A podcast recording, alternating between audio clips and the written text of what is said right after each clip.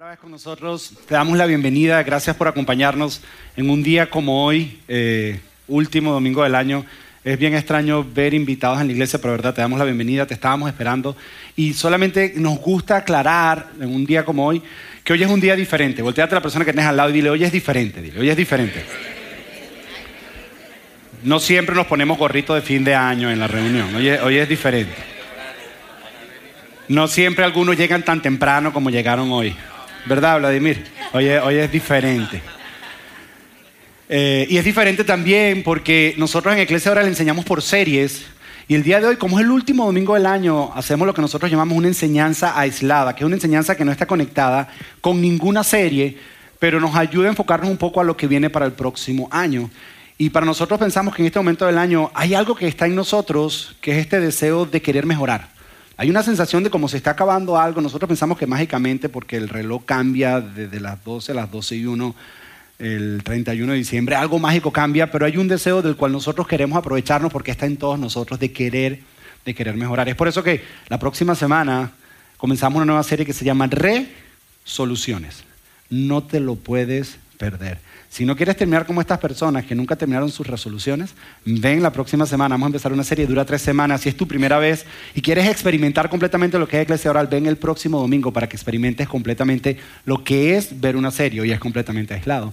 Y hablando de resoluciones, yo estoy casi seguro que cualquiera que sea tu resolución, hacer ejercicio, comer mejor, mejorar tus relaciones, cualquiera que sea la resolución que tú tengas para el próximo año, tu resolución está conectada con la felicidad. Tú el próximo año quieres ser más feliz. Tú el próximo año, lo que sea que quieres lograr, lo que estás buscando es más felicidad en tu vida. ¿Cómo puedes lograr ser más feliz? Y hay muchas personas que piensan como yo pensé por mucho tiempo en mi vida, que o tú podías o seguir a Jesús o podías ser feliz, pero no podías hacer las dos cosas. Es como que ir a la iglesia o empezar a seguir a Jesús, como que te robaba la felicidad y veías personas que no iban a la iglesia y decías, ellos sí son felices y yo no soy feliz. Y yo por mucho tiempo creí que o seguía a Jesús o era feliz, pero no podía tener las dos. Hasta que un día entendí que eso era mentira, que la única manera de ser verdaderamente feliz es siguiendo a Jesús. Descubrí eso en mi vida, descubrí que si alguien sabe acerca de la felicidad es Jesús. Eso, eso fue algo que yo entendí. Es más, hoy vamos a ver el sermón más famoso que Jesús dio y lo dio acerca de la felicidad. El sermón más famoso por el cual más se le conoce a él es un sermón acerca de la felicidad. Yo soy de los que creo que ese deseo y ese anhelo de ser felices que está en cada uno de nosotros, Dios lo puso en cada uno de nosotros. Y yo creo que no tiene sentido que Dios lo ponga en cada uno de nosotros y no nos permita cumplirlo. Yo no, yo no creo en un Dios así. Yo creo en un Dios que si lo puso ahí, Él quiere que, que lo cumplas para que, para que quedes satisfecho, que puedas satisfacer ese sentimiento de felicidad que Él pone dentro de ti. Entonces vamos a ver hoy uno de los sermones más famosos de Jesús y es acerca de la felicidad. Se le conoce como el Sermón del Monte. Y el sermón se le conoce también como las bienaventuranzas. La palabra bienaventurado, si tú tienes tiempo yendo la iglesia, se nos ha enseñado que significa tres veces bendecido. Pero en el original, la palabra bienaventurado es feliz. Feliz. cuando Jesús está dando el sermón más famoso, por el cual más va a ser conocido, está hablando acerca de la felicidad. Y este sermón, él toca ocho diferentes categorías, que cada una de ellas es secreto para la felicidad. Es como si tú le fueras a preguntar a Jesús, ok Jesús, ¿qué necesito hacer para ser verdaderamente feliz? Jesús te diría estas cosas. Si tú le preguntas, ok Jesús, dime el secreto de la felicidad, Jesús te diría, este es el secreto de la felicidad y te va a nombrar estas ocho categorías. Son ocho categorías extraordinarias, las cuales por el tiempo hoy no podemos cubrirlas completamente. Voy a simplemente, vamos a leerla y vamos a mencionar un poco, pero al final vamos a buscar, en cada una de estas categorías, vamos a buscar un común denominador. Vamos a leerlas todas, vamos a mencionar un poco y al final vamos a buscar un común denominador. Y cuando descubramos ese común denominador en estas ocho características, en estas ocho categorías que Jesús menciona, vamos a encontrar el secreto de la felicidad. Y entonces tal vez el 2016 sí pueda ser más feliz. Y te vas a dar cuenta que no tiene que ver con ir al gimnasio o cambiar tu manera de comer o ese tipo de cosas, sino son otras cosas que Dios tiene para ti, donde vas a encontrar la verdadera felicidad te repito, vamos a ver las ocho categorías, las vamos a mencionar, vamos a hacer una pregunta y vamos a decir cuál es el común denominador. Lo vamos a encontrar y cuando lo encontremos vamos a encontrar el secreto de la felicidad. ¿Están listos conmigo? ¿Lo hacemos? Ok, este es Jesús y el contexto es el siguiente. Dice, cuando Jesús vio el gentío, la multitud, subió al monte y se sentó. se le acercaron sus discípulos y él se puso a enseñarles diciendo, a Jesús lo servían, lo seguían diferentes multitudes, lo seguían los doce apóstoles, que eran el grupo pequeño que lo seguían a él. Después de los doce apóstoles, lo seguían los discípulos, que era un grupo aproximadamente de 120 personas. Cuando tú en la Biblia ves que dicen los discípulos, son 120 personas aproximadamente, dicen los apóstoles, son los doce, y las multitudes. Y aquí Jesús tiene todos los grupos y él se siente y comienza a darles este mensaje. Y Jesús empieza y da derecho en el corazón, porque culturalmente había algo que ellos creían en esa época, que ellos pensaban que si tú eras pobre, tenías una maldición de Dios en tu vida. Y Jesús, Jesús le dice lo siguiente, Jesús le dice, felices, busqué una versión que dijera felices, dice, felices son los de espíritu sencillo, porque suyo es el reino de los cielos. Que en la versión tal vez que tú has leído es, felices los pobres de espíritu, porque de ellos es el reino de los cielos. Están en una cultura donde ser pobre es una maldición de parte de Dios. Y la mayoría de gente que seguía a Jesús no era gente con mucho dinero. Y Jesús lo primero que le dice, ¿sabes qué? Felices son los pobres, pero los pobres de espíritu, porque de ellos es el reino de los cielos. nosotros por lo general pensamos que la felicidad está conectada con cuántas riquezas hay en tu banco. Creemos que las personas que son más felices son las que tienen más dinero. Hay otros que creen que las más felices son las que tienen menos dinero. Hay otros que dicen, no, tienes que tener en la mitad. Y lo que Jesús está queriendo decir aquí es que no importa la cantidad de dinero que tengas en tu banco. Porque tú y yo conocemos personas con muchísimo dinero que no son felices. Pero también conocemos personas con muchísimo dinero que son felices. También conocemos personas sin dinero que son felices. Pero también conocemos personas sin dinero que no son felices. Y todos nosotros estamos en la mitad. ¿Qué es lo que está queriendo decir Jesús? Que la felicidad no depende de cuánto dinero tengas en tu cuenta de banco, si me pone el próximo slide, sino las personas felices son personas que abrazan la dependencia en Dios sin importar las, posiciones que las posesiones que tengan. O sea que si tú eres millonario y tienes muchísimo dinero, tú dices y entiendes que tu felicidad no descansa en tus riquezas, sino que tu vida, a pesar de que no te falta nada, tu vida depende de Dios. Que si no tienes mucho, tú entiendes que tu vida depende de Dios. Y que las personas que viven así son felices. Porque en el momento que tú transfieres tu confianza de tu proveedor a tu provisión, empiezas a ser infeliz. En el momento que tu confianza deja de estar puesta en Dios y la empiezas a poner en tus riquezas o en tus logros y en ese tipo de cosas, empiezas a ser infeliz. ¿Por qué? Porque te pones una carga sobre tus hombros que no puedes controlar. Una carga de producir felicidad, de controlar las consecuencias, de controlar los resultados, y eso no lo podemos controlar. Podemos influenciarlo, pero no podemos controlarlo. Y Jesús dice, ¿tú quieres ser feliz? Tienes que ser pobre de espíritu. ¿Qué es pobre de espíritu? Que en tu corazón solo hay una cosa que apoderas y atesoras. Y es a Dios. Que tu vida depende completamente de Dios. No importa cuánto haya en tu cuenta de banco. Claro que puedes tener muchísimo dinero y ser feliz, pero lo que te hace feliz no es el dinero. Lo que te hace feliz es entender que tu vida depende completamente de Dios. Y luego, luego Jesús continúa diciendo y dice, a otra manera en que lo dice es, Dios bendice o Dios hace feliz a los que son pobres de espíritu y se dan cuenta de la necesidad que tienen de Él. Que no importa cuánto dinero tú tengas, que tú digas, necesito de Dios. Luego, luego eh, Jesús continúa diciendo, dice, felices, y esto cuando lo leí yo dije, espérate, no entiendo. Felices son los que están tristes. Y tú dices, este vio el chavo del 8. Felices son los que están tristes porque Dios mismo los consolará. ¿Y tú sabes de quién está hablando Jesús? De esas personas que conectan y entienden que vivimos en un mundo donde cosas malas le pasan a gente buena.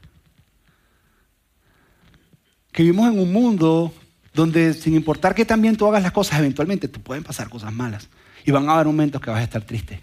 Jesús está diciendo que las personas felices son las que están dispuestas a caminar por los valles de oscuridad y enfrentarlos y reconocen que eso es parte de la vida. Que hay momentos en la vida que son oscuros pero que solamente es un momento, que no es el final de la historia. Y entonces esas personas son felices. Esas personas que entienden que nuestro tiempo en esta tierra tiene una fecha de expiración. Que la muerte es parte de la vida. Pero que saben que cuando mueran, que todo lo que existe no es lo que hay aquí, sino Dios tiene algo mejor para nosotros. Y están tranquilos con eso. Saben que el temor a la muerte les roba el privilegio de vivir. Pero saben que la muerte es parte de la vida. Y Jesús dice, ¿sabes qué? Tú quieres ser feliz, número uno, sé pobre espíritu. Número dos, número dos, entiende. Entiende que hay momentos que van a haber tristeza, porque para poder disfrutar de la verdad felicidad tienes que entender que hay momentos de tristeza. Hay momentos duros en la vida. Pero esas son las personas que aprenden a abrazar estos momentos y pasar por estos momentos. Son las personas que disfrutan de la verdadera felicidad. Luego, luego Jesús dice, felices los humildes porque Dios le dará la herencia de la tierra. Ahora, esta palabra humildes no es una palabra que usamos hoy muy a menudo. Es una palabra que no está de moda, es una palabra como obsoleta. Es una palabra, nadie dice, yo cuando sea grande quiero ser humilde. Nadie dice eso. Humilde hoy en día se define como una debilidad. Una persona humilde es como si fuera debilidad en esa persona. A una persona con pocos recursos. Y hemos definido mal qué significa verdaderamente ser humilde. Y Jesús está hablando acerca de una humildad diferente. Tú estás diciendo que humildad es valorarte o estimarte dentro del contexto del amor de Dios. ¿Qué significa? Que una persona humilde entiende que Dios está haciendo algo en el mundo, pero que nosotros somos parte de lo que Dios está haciendo, pero no somos el centro de lo que Dios está haciendo. Que Dios está haciendo algo, pero Él es el protagonista y nosotros no somos los protagonistas que no se trata todo acerca de nosotros. Yo a veces tengo preguntas, gente me empieza, por, ser pastor o por hablar así como hablo, gente me empieza a hacer preguntas, empiezan a filosofar conmigo y a hacer preguntas, ¿y por qué Dios y el hombre? Y todas las preguntas son como si el hombre fuera el centro del universo. Y yo digo, yo, pero ¿por qué tú piensas que tú eres el centro? ¿Por qué tú piensas que tú eres lo más importante? Entonces entender que no somos el centro del universo, pero entender que al mismo tiempo a cada uno de nosotros Dios nos ha dado oportunidades las cuales tenemos que abrazar. Humildad Humildad es como dijo Juan el Bautista, que dice, nada le será dado a nadie si no fuera dado del cielo. Entender que hay unas cosas que Dios sí tiene para ti, tú debes aprovechar cada una de esas oportunidades. Eso es ser humilde. Pero entender que las oportunidades que Dios tiene para otras personas no son para mí, que las que tiene para mí son para mí. Yo debo abrazar y atacar cada una de esas oportunidades. Abrazar todos los dones y talentos que Dios me ha dado y no tratar de ser alguien que yo no soy. Y ver cuáles son mis talentos desarrollar mis talentos y trabajar con eso, porque es lo que Dios me ha dado para ser parte de la historia que le está contando. Y yo soy solo una parte. Eso es ser humilde. Jesús dice, ¿tú quieres ser feliz? Entiende cuánto yo te valoro dentro del contexto de la historia. Entiende que no eres el protagonista, entiende que no eres el centro del universo, entiende que no se trata de ti. Y ahí, ahí encuentras la verdadera felicidad. Pobres de espíritu, humildes y aquellos que abrazan, que hay momentos difíciles en la vida. Y luego, luego Jesús dice, dice, Dios bendice a los que tienen hambre. Y bendice, esa palabra bendice, son felices o Dios hace felices a los que tienen hambre y sed de justicia, porque serán saciados. Hambre y sed de justicia es que Dios bendice a aquellos que buscan hacer lo correcto. Son aquellos que dirigen su vida en base a esta pregunta, ¿qué es lo correcto que debo hacer? Esas personas encuentran la verdadera felicidad. Que cuando se encuentran en una situación difícil en su vida, ellos le preguntan a Dios, ok Dios, ¿qué es lo correcto que debo hacer? Y sin importar qué tan difícil sea, lo hacen. Sin importar incluso si les cueste algún tipo de sacrificio, lo hacen, porque ahí es donde encuentran la felicidad. Ahí es donde encuentran la verdadera felicidad. Que las personas felices son las personas que no sienten culpabilidad y no tienen nada de qué arrepentirse y tienen una conciencia limpia. Porque hacen, porque hacen lo correcto. Déjame hacerte una pregunta. Las mayores cosas de las cuales tú te has arrepentido en tu vida, estoy seguro que son cosas que tú sabías que estaban incorrectas y sin embargo las hiciste. Estaba lo correcto y lo incorrecto y sin embargo tú dijiste, decidiste hacer lo incorrecto. Y entonces tuviste que arrepentirte y no te trajo felicidad. Ahora Siempre que has escogido hacer lo correcto te ha traído felicidad. Siempre. Por mucho que tengas que sacrificar en algún momento, siempre que has escogido hacer lo correcto, siempre te ha traído felicidad. ¿Saben cuál es, ¿saben cuál es el problema? Que cuando se nos ofrece lo incorrecto, sustituimos placer por felicidad y pensamos que placer es felicidad. Y placer no es felicidad. Placer es algo momentáneo.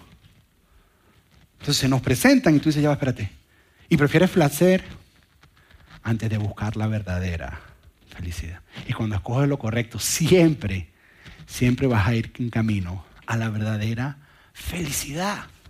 Y Jesús dice, ¿sabes qué? ¿Sabes qué dice Jesús? Mira, otra versión lo dice de esta manera. Dice, felices son los que desean de todo corazón que se cumpla la voluntad de Dios, porque Dios atenderá su deseo. Que de corazón busquen la voluntad de Dios. Una persona una vez me preguntó, ¿cómo sé cuál es la voluntad de Dios en mi vida? Y yo le dije, busca la próxima cosa correcta que tengas que hacer y ve. Esa es la voluntad de Dios. A veces es tan místico y tratamos de... Mm, ¿Qué es lo próximo correcto que tú sabes que tienes que hacer? Con lo cual has estado luchando. Ve. Esa es la voluntad de Dios. Y Jesús dice, ¿tú quieres ser feliz? Haz lo correcto. Tenga hambre y sed de constantemente. Vive tu vida haciéndote la siguiente pregunta. ¿Qué es lo correcto que tengo que hacer? Ante esta situación, no importa el precio que tenga que pagar, yo voy a hacer aquello que es correcto. Y eso va a traer felicidad. Luego, luego dice otra, Jesús dice, felices los misericordiosos, porque Dios tendrá misericordia de ellos. ¿Sabes qué está diciendo aquí Jesús? Que aquellas personas que deciden darle a las demás personas algo que no se merecen son verdaderamente felices. Jesús está diciendo lo siguiente, que las personas felices son las personas que son generosos en sus relaciones interpersonales. Me explico. Que cuando te hacen daño, en vez de guardar rencor y buscar que te la paguen, tú eres generoso y extiendes perdón. Esas son las personas verdaderamente felices. Que cuando tienes sed de venganza, en vez de buscar vengarte, eres generoso y dices, ¿sabes qué? Te perdono. Aquellos que son generosos y dan segundas oportunidades son las personas felices. Los que no guardan ira en su corazón, porque sabes que es difícil tener deseo de venganza y ser feliz al mismo tiempo. No puedes ser feliz. Tener amargura en tu corazón y ser feliz no puedes. Y Jesús dice, aquellos que son misericordiosos, que, que le dan a las demás personas cosas que no se merecen, que extienden el perdón, incluso cuando nunca les pidieron perdón, incluso cuando no les pagaron de regreso, cuando no obtuvieron la venganza que querían, pero ellos extienden el perdón. Entonces esas personas van a ser felices de verdad, porque la amargura se sale de su corazón y dan espacio a que llegue, a que llegue la felicidad. Jesús dice, ¿sabes quiénes son felices? Aquellos, aquellos que son misericordiosos en su relación. Se les están cambiando las resoluciones para el próximo año, ¿verdad? Si quieren ser felices. Pero luego Jesús dice una que es una de mis favoritas. Para mí, para mí es tan importante que yo creo que si Jesús hubiera venido a la tierra, hubiera dicho esto y luego hubiera muerto, yo, diría, ya tenemos suficiente. Porque esta que dice Jesús nos invita a ver a Dios. Nos invita a poder ver a Dios en cualquier área de tu vida. Que tú tal vez estás en una situación difícil o vas a entrar en el 2016 y dices, ok, ¿cuál es la voluntad de Dios? ¿Qué es lo que Dios quiere en esta decisión, en este negocio, en este proyecto? ¿Qué es lo que Dios quiere que haga? Y tratas de descubrirlo y no sabes qué hacer. Esta te da la solución para eso. Es hasta ofensiva un poquito. Eh, eh, Jesús, Jesús luego, luego les dice, felices los que tienen limpia la conciencia, porque ellos verán a Dios. Dice, felices los que tienen un corazón puro. Porque ellos verán a Dios. Y Dios nos invita a lo que es la pureza en una cultura de hoy en día donde esa palabra ni se usa. La palabra pureza hoy en día se usa solamente para decirte qué tal limpia es el agua que tomas. Pero la palabra pureza no se usa para nada. Y Jesús dice, ¿sabes qué? ¿Sabes cuál es el secreto de la felicidad? En que busques pureza moral. Porque cuando te mantienes puro vas a poder ver qué es lo que Dios quiere que hagas. ¿Y saben qué consiste la pureza moral? No es tan complicado. Es en entender, y esto es lo que Jesús nos está diciendo, que para disfrutar de la vida no tienes que experimentar todo lo que la vida te ofrece, sino que es al revés. Que para disfrutar de la vida muchas veces tienes que dejar de experimentar muchas cosas que la vida te ofrece. Y una vez volvemos a la decisión de lo incorrecto y lo correcto quieres mantener pureza de corazón, van a haber momentos en que te vas a sentir en dos decisiones y te sientes a hacer lo incorrecto. Y vas a sentir algo dentro de ti que te dice, es que me estoy perdiendo de algo. Es que me voy a perder de esta experiencia. A lo que Jesús te contesta y te dice, no, no te estás perdiendo de algo. Estás llegando a la verdadera felicidad si dejas de vivir esa experiencia. Porque vas a empezar a ver dónde Dios empieza a mover y qué es lo que Dios quiere hacer en tu vida. Y Jesús dice, ¿sabes cuál es la pureza? La pureza no está en experimentar, disfrutar de la vida no está en experimentar todo lo que la vida te ofrece, no. Está en seguirme a mí y tomar tus decisiones en base a lo que yo digo y eso te trae a pureza de corazón. Luego, luego Jesús continúa y dice, felices los que trabajan en favor de la paz, porque Dios los llamará hijos suyos. Felices los que son buscadores de paz porque serán llamados hijos de Dios. ¿Por qué? Porque Dios trabajó en favor a nuestra paz y nuestra relación con Él. Y si nosotros trabajamos eso en la relación con las demás personas, seremos llamados hijos de Dios. Y dice que eso trae felicidad. ¿Qué está queriendo decir Jesús? Que las personas felices son aquellas que buscan la reconciliación, que cuando hay un conflicto no dejan la cosa así, sino buscan tratar de reconciliar la relación. No sé si te has dado cuenta que la mayoría de cosas que Jesús está hablando habla de relaciones. Y sabes que son felices los que buscan la paz, que cuando hay un conflicto, son aquellas personas que buscan restaurar, que buscan hablar, que buscan pedir perdón, que buscan perdonar. Esas, esas personas, esas personas son felices. Entonces Jesús dice, ¿tú quieres ser feliz? Mantente humilde. Abraza quien tú eres y todo lo que Dios te ha dado y aprovecha cada oportunidad que Dios pone en tu camino. Pero no te creas que eres el centro de la película. Entiende que en la vida hay situaciones difíciles, pero que no es el final de la historia. ¿Quieres ser feliz? Cuida tu pureza, pureza ética, pureza moral. ¿Quieres ser feliz? Perdona, sé misericordioso tus relaciones, busca la paz. Y luego dice una que es un poquito confusa. Ya, ya está, ya está el octavo Jesús. Dice, Dios bendice o hace felices a los que son perseguidos por hacer lo correcto, porque el reino de los cielos le pertenece. Y esto no tiene sentido para nosotros, porque ser perseguido y ser feliz no van de la mano. Ser perseguido y ser bendecido es como, ya, espérate, pero ¿cómo que soy bendecido y soy... No, no entiendo. No, no entiendo qué es lo que está queriendo decir Jesús. Y esto es lo que está queriendo decir Jesús. Es bien fácil.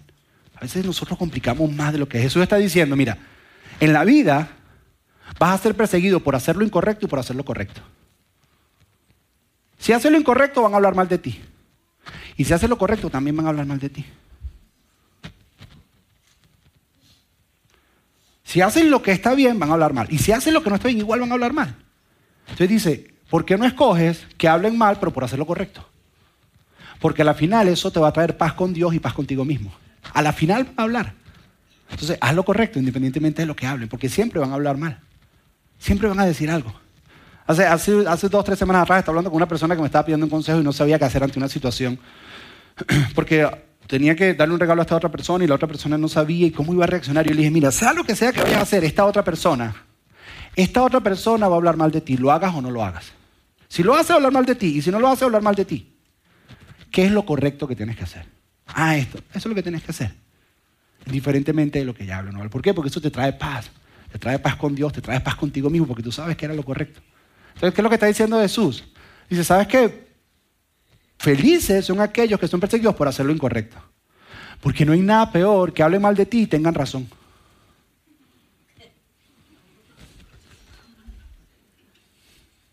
Pero si tú sabes que hiciste lo correcto, tienes paz contigo mismo y tienes paz con Dios. Ahora, Jesús ya nos dijo estas ocho. Ahora, ahora viene la pregunta. Ya viene la pregunta. La pregunta es la siguiente. ¿Cuál es el común denominador en todas estas? Seguir a Dios y hacer lo correcto. ¿Cuál es el común denominador? ¿Qué vemos en cada una de estas? ¿Cuál es la respuesta, Josué? ¿Cuál es el secreto de la verdadera felicidad? Es más fácil de lo que te imaginas. El secreto de la verdadera felicidad es que la felicidad es un resultado de algo en lo que vienes trabajando. Por lo general nosotros pensamos que la felicidad es algo inmediato. Vemos una película y ya somos felices. No, no, Estás alegre, pero no eres feliz. Fuiste a un show de comedia de Fernando Alao y sale, estoy feliz. No, no estás feliz. Saliste alegre, pero no saliste feliz. Fuiste al 31 de diciembre, hiciste una fiesta, ah, la rumba, la cosa, chévere, estoy feliz. No, no estás feliz, estás alegre. Si ves, la alegría, la alegría es momentánea. La felicidad toma tiempo. Y cada una de estas cosas que Jesús está hablando son cosas en las cuales tú tienes que construir. Son cosas que se mueven según lo que en la Biblia se conoce como la ley del agricultor o la ley de la siembra y la cosecha. Que tú tienes que ir sembrando y sembrando semillas que en un futuro te van a dar felicidad. Pero no es algo momentáneo. Entonces nosotros estamos detrás de la felicidad y queremos algo momentáneo. ¿Por qué? Porque estamos en la generación microondas. Todo lo queremos rápido. Todo. Antes uno tenía que esperar dos semanas para que te llegara un libro. Ahora lo bajas en el Kindle. Antes tenías que bajar a Starbucks a tomar café, ahora pasas a drive-thru. pensamos que la felicidad es así. Jesús nos está diciendo, ¿sabes qué? La felicidad, la felicidad es un resultado de cosas que tú vas sembrando poquito a poco y poquito a poco. Y vas poniendo semilla y eventualmente es un resultado. No es algo inmediato, es algo que toma, que toma tiempo. Ahora, tú quieres ser feliz en el 2016, a lo mejor en el 2015 tú dices, wow, no, no soy verdaderamente feliz, porque tal vez vienes sembrando cosas que no son las correctas. La buena noticia es que Jesús dice que puedes empezar a sembrar cosas que son las correctas. ¿Cuál es mi propuesta? Que a pesar de tus resoluciones que tengas de ir al gimnasio, de comer mejor, de dejar la Coca-Cola, yo todos los años dejo la Coca-Cola, de comer menos chocolate, lo que sea, lo que sea que sea tu resolución, que escojas una de estas ocho. Diga, ¿sabes qué? A mí lo que más me impactó es, voy a ser misericordioso en mis relaciones y voy a extender perdón a las personas. Y empieza a sembrar semillas de felicidad en esa área tuya para que entonces empieces a experimentar la verdadera felicidad. Que diga, ¿sabes qué? Yo necesito aprender a depender de Dios indiferentemente de cuánto hay en mi cuenta de banco. Voy a buscar ejercicios de dependencia en Dios y empieces a practicar eso, lanzar semillas de felicidad para que empieces a experimentar la verdadera felicidad. Porque ¿qué queremos nosotros? Nosotros queremos que sea feliz. Y eso es lo que Jesús quiere. Por eso Jesús dijo, yo he venido para que tengan vida y una mejor calidad de vida. Jesús quiere que tú seas feliz. Tienes que sembrar estas semillas. Es por eso que al final de este mensaje, al final de este mensaje, Jesús concluye el mensaje diciendo lo siguiente. Dice, todo el que presta atención a mis enseñanzas, o oh, que aquí todos estamos prestando atención, ¿eh? yo no he visto a nadie todavía. Hay dos como que durmiéndose, pero ya les dieron codazo. Pero el resto, la mayoría está prestando atención. Y dice, todo el que presta atención a mis enseñanzas, dice Jesús, dice, y las pone en práctica. Ah, ya va, espérate, espérate, espérate, espérate. Prestar atención no cuenta. Cuenta es prestar atención y ponerlas en práctica. No sirve de nada escuchar, no sirve de nada venir todos los domingos si no lo ponen en práctica. Por eso es que aquí siempre tratamos de darte algo práctico, porque no sirve de nada que tú escuches. No sirve de nada que te lo sepas de memoria, no sirve de nada que lo escuches, no, sirve de nada si no lo pones en práctica. Eso dice, todo el que las escuche y las pones en práctica, dice, es tan sabio como el hombre que edificó su casa. Y edificó significa que es un proceso que toma tiempo. Si tú las pones en práctica y entonces te va a tomar un tiempo. No es inmediato. Y no estoy diciendo que vas a ser feliz mañana. Pero estoy diciendo que puedes empezar a sembrar semillas de felicidad hoy. No tienes que esperar el primero de enero, ¿eh?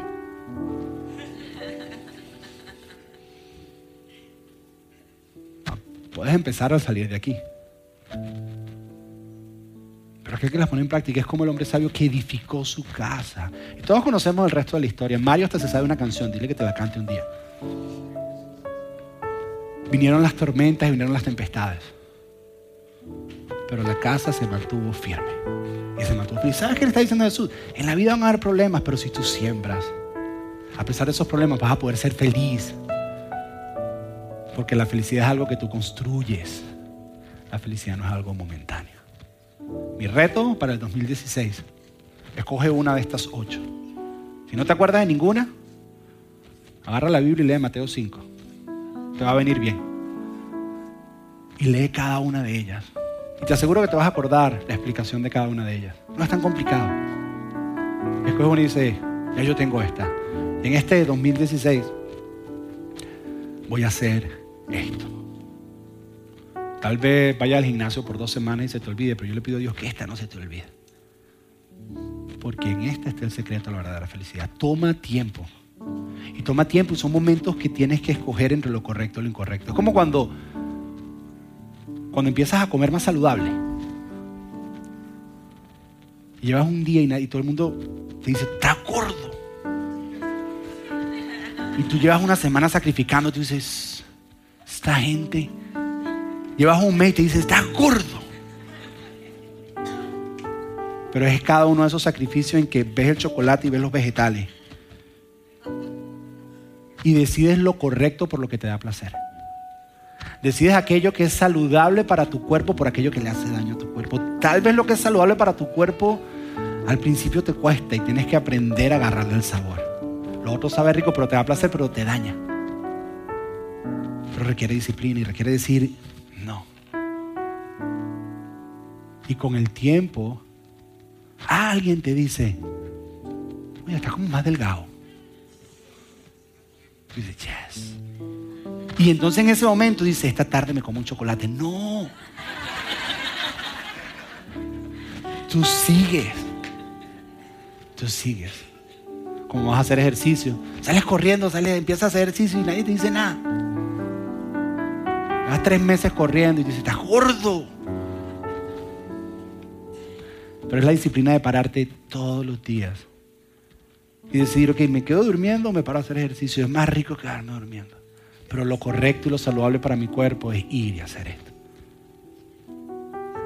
Eso es lo que te estoy diciendo. No estoy diciendo que va a ser fácil, pero estoy diciendo, la felicidad es algo que se construye. La felicidad no ocurre de la noche a la mañana. La felicidad sí de la noche a la mañana, eso es en Hollywood nada más. Y les pagan para poner la carita. Pero no son felices de verdad. Escoge una. No sé cuál. Yo ya escogí la mía. Y la próxima semana arrancamos resoluciones. Vamos a ver cómo podemos mantener estas resoluciones vivas. ¿Ya todo el mundo tiene la de ellos? ¿Ya tienen las de ustedes? ¿Cada uno agarró la suya? Hay como tres. Con esos, esos tres van a ser felices. Cierra tus ojos y vamos a orar. Padre, te damos gracias, Dios. Gracias por demostrarnos el secreto a la verdadera felicidad. Gracias por diseñarnos para ser felices y darnos la manera de ser verdaderamente felices. Bendecimos y te pedimos que, que a cada uno de nosotros que escogió una, una de estas categorías, Señor, ya sea hacer lo correcto, ya sea mantenernos humildes, Señor. Personalmente eso es una con la que yo lucho diariamente, Señor. Poder entender que hay cosas que tú tienes para mí y que no tengo que estar mirando a lo que tienes para otras personas, Señor. Que yo soy simplemente un actor de reparto en esta historia donde tú eres el protagonista. Y estoy aquí dispuesto a hacer lo que tú me digas. Tú me llenaste de dones y talentos y aquí estoy para usarlos, Señor. Enséñanos a ser generosos en nuestras relaciones y extender perdón rápidamente para poder ser verdaderamente felices. Enséñanos a depender de ti únicamente, no importa cuánto dinero hay en nuestro banco, Señor. Entender que, que el dinero no es malo, es el amor al dinero, es poner nuestra confianza en Él. Yo sé que hay personas que tú en este lugar has bendecido financieramente, Señor. Yo los libero de ese concepto tonto que mucha gente les ha dicho que porque tienen dinero son malos. No, Dios. Que la verdadera felicidad no está en el dinero que tienen, sino en la dependencia en ti, a pesar del dinero que tienen. Señor, que podamos ser trabajadores hacia la paz, a reconciliar. Y que se nos persiga por hacer lo correcto. Que hable mal de nosotros por hacer lo correcto, Señor, para poder encontrar paz y felicidad en nuestro corazón. Señor, cualquiera de estas que hayamos escogido, ayúdanos a vivirla. Porque esta esta es la mejor calidad de vida que tú vienes a ofrecernos, Señor. Una vida llena de felicidad. En el nombre de Jesús. Amén y amén.